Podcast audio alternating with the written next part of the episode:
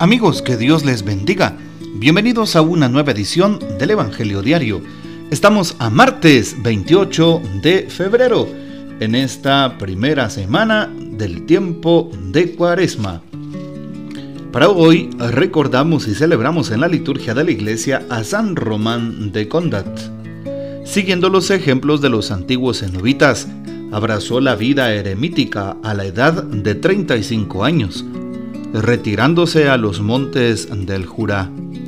Su hermano menor, Lupicio, lo siguió. Se convirtió en el líder de una comunidad de monjes en la que también estaba San Eugendo.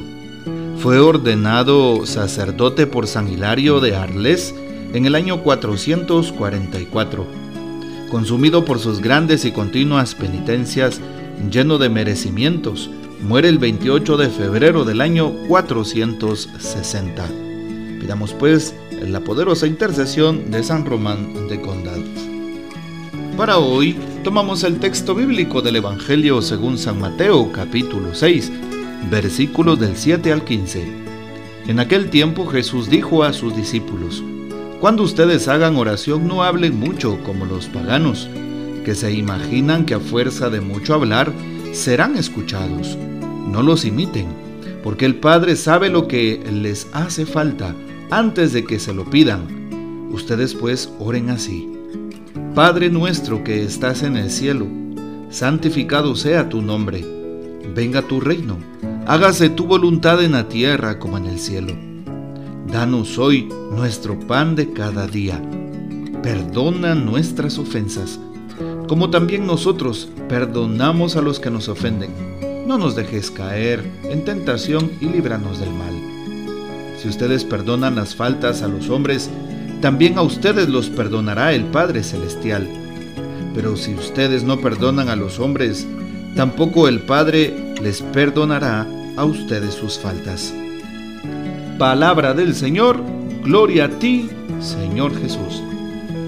Bien, importancia que tiene la palabra al ser escuchada, al ser proclamada diariamente y que nos llena de fortaleza, de gozo, de alegría, siempre importante para nosotros. Hoy el profeta Isaías capítulo 55, 10 en la primera lectura nos dice o nos recuerda como bajan del cielo la lluvia y la nieve y no vuelven allá, sino después de empapar la tierra, de fecundarla y hacerla germinar, dice a fin de que dé semilla para sembrar y pan para comer, así será la palabra que sale de mi boca, dice el Señor, no volverá sin resultados. Bueno, qué importante este texto. El Señor nos está recordando que su palabra dará resultados. Se multiplicará como la lluvia, como la nieve, como el abono, hacen con una planta que siempre le alimentan. Así es la palabra, la palabra nos alimenta, la palabra nos fortalece, nos da un resultado. La palabra, pues evidentemente es la misma persona del Señor. Escuchar el Evangelio es escuchar a Cristo, decía San Jerónimo. Pues bueno, es escuchar al mismo Dios la palabra.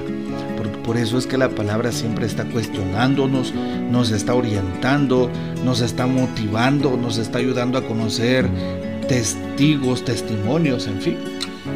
Hoy también nos damos cuenta cómo el Evangelio de San Mateo capítulo 6, 7 pues, es un espacio en donde Jesús nos enseña a hacer oración.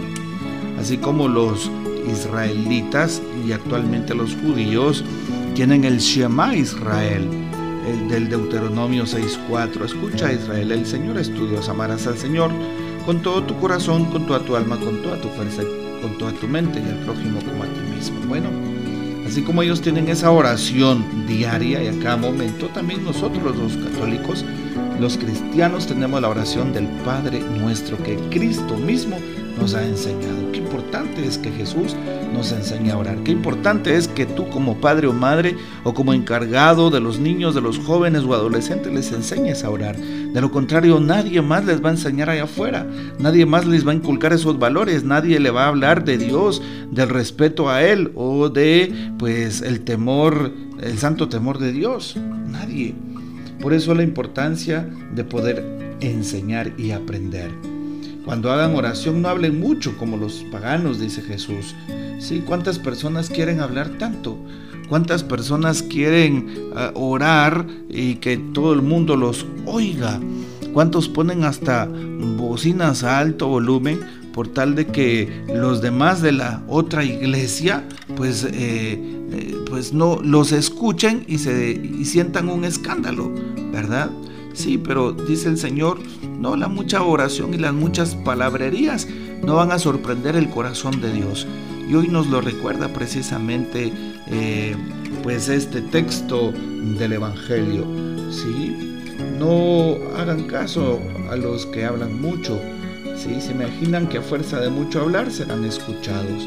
No los imiten, dice hoy la palabra de Dios.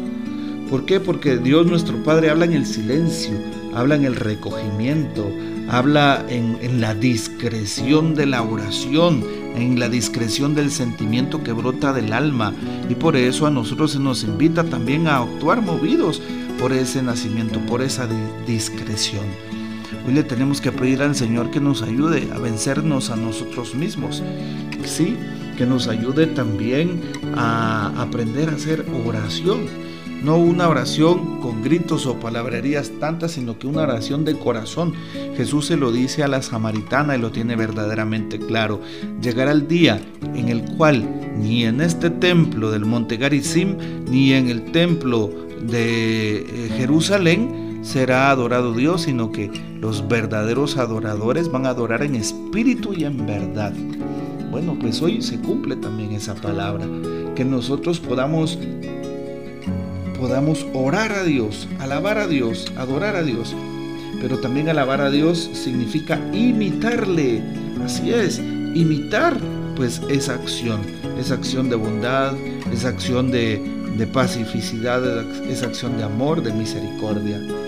¿Sí? Y por eso a través del Padre nuestro, Padre nuestro podemos completar esta, eh, esta, esta misión que se nos da. Así es, el Padre nuestro para nosotros hoy es esa vitamina para el alma que rezamos diariamente, pero recémoslo también como una acción de gracias. Recémoslo como una súplica. No olvidemos que la oración de un cristiano que es verdaderamente auténtica no solo es la que da gracias, no solo es la que suplica, pide, porque muchas veces somos bien pedigüeños, ¿verdad? Sí, no solo los, los guatemaltecos, sino que muchas personas, ¿verdad? Pero no solamente de esos espacios eh, consta la palabra, también consta de adoración. Tenemos que, ah, después de ser agradecidos, tenemos que adorar a Dios. Ah, te alabamos, te bendecimos, te adoramos, te glorificamos, Señor. Una, ah, un momento de, de adorar a Dios, pero también momento de alabar y bendecir a Dios. Nuestra oración tiene que llevar esos aspectos, alabanza y bendición y también adoración, acción de gracias y por supuesto súplica o petición. Sabemos perfectamente bien que en la súplica no fallamos, pues tenemos tanto que pedirle a Dios, ¿verdad? Pero hoy Jesús también nos da la pauta para hablar específicamente de este tema sobre la oración. Muchos piensan que están orando hablando mucho, dice hoy. No, no, a fuerza de mucho hablar, eh, muchas personas son escuchadas, ¿verdad? Pero debemos de cuidar eso, dice hoy la palabra. Nos pide hoy no imitar a aquellos que andan con un corazón o actitudes falsas. Es lo que nos pide hoy también la lectura de San Mateo capítulo 6. Escuchamos lo que dice el Papa para hoy, porque también el Papa Francisco tiene su apreciación sobre el, sobre el texto que hemos escuchado. Y titula a este apartado Orar como Jesús nos enseñó. Muchas veces nos preocupamos por las palabras que debemos decir en la oración, por la forma precisa, la novena justa, el número de veces y hasta de días, la hora indicada, pero la oración no se trata de palabras, no crean que por mucho hablar serán escuchados, dice la palabra de Dios. Se trata de la actitud, de la forma como, nos acercamos a Dios, de la conciencia que tenemos delante de Él y de la confianza para llamarlo Padre. Se trata más de conciencia que de fórmulas. Se trata de un amor tan grande por ese Padre que nos impulsará a buscar primero su reino. Y su voluntad antes de pedir el pan cotidiano, pan que todo hijo sabe que su padre le proveerá siempre. No caigamos en la trampa de ir por el camino fácil, creyendo que el maestro nos enseñaba una fórmula más y no una manera espiritual, existencial de acercarnos a Dios. En este camino de cuaresma, oremos confiadamente como Jesús nos enseñó a través de la oración del Padre nuestro. Bueno, pues ojalá que nuestro Señor también nos siga motivando y ayudando a través de la palabra y que la vida que Jesús nos da en este contexto también de la cuaresma que recordamos sea la vida misma que inyectemos en los corazones de aquellas personas con las cuales entramos en, entramos en comunicación, en comunión. Le pedimos al Señor que aumente nuestra fe. El Señor nos bendiga, que María Santísima nos guarde y que gocemos de la fiel custodia de San José. Y la bendición de Dios Todopoderoso, Padre, Hijo y Espíritu Santo descienda sobre ustedes y permanezca para siempre. Amén. Comparte este audio y hasta mañana.